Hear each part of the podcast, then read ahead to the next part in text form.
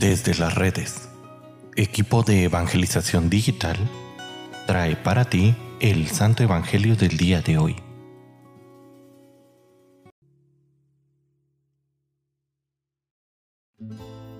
El día de hoy, lunes 20 de marzo, escuchemos con atención el Santo Evangelio según San Juan. En aquel tiempo Jesús salió de Samaria y se fue a Galilea.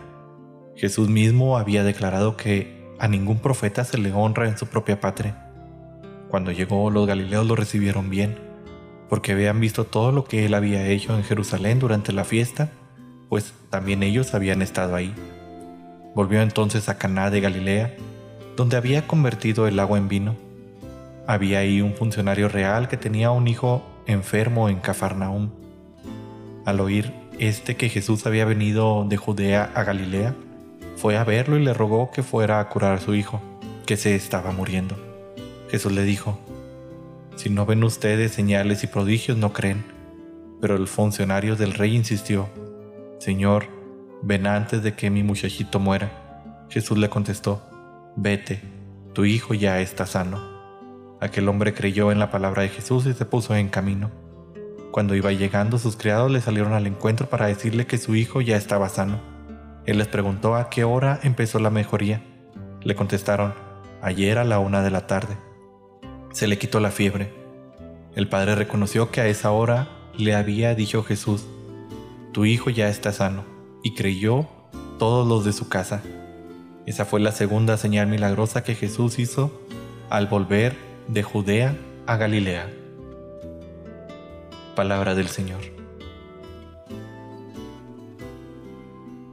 Queridísima familia, ya en muchas otras ocasiones hemos dicho que no es lo mismo que creer en Jesús que creerle a Jesús.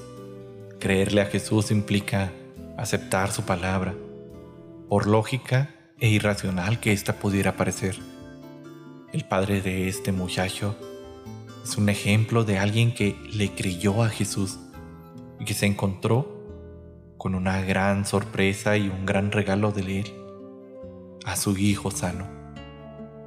Un problema que se extiende en nuestro cristianismo es esta falta de congruencia entre nuestra fe y nuestra vida. Si nosotros preguntamos a nuestro alrededor, nos encontraremos, sin mucha sorpresa, que la mayoría de los cristianos, es decir, hombres y mujeres que se dicen creer en Jesús, son sin embargo, y con cierta tristeza, personas que no le creen nos damos cuenta que algunos o tal vez muchos dan un testimonio de vida que se encuentra bastante lejano a lo que Jesús nos ha enseñado.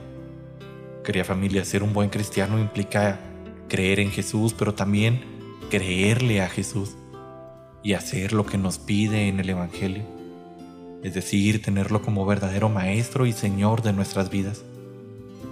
Y aquí la pregunta importante del día de hoy sería, ¿Tú eres de los que simplemente creen en Jesús?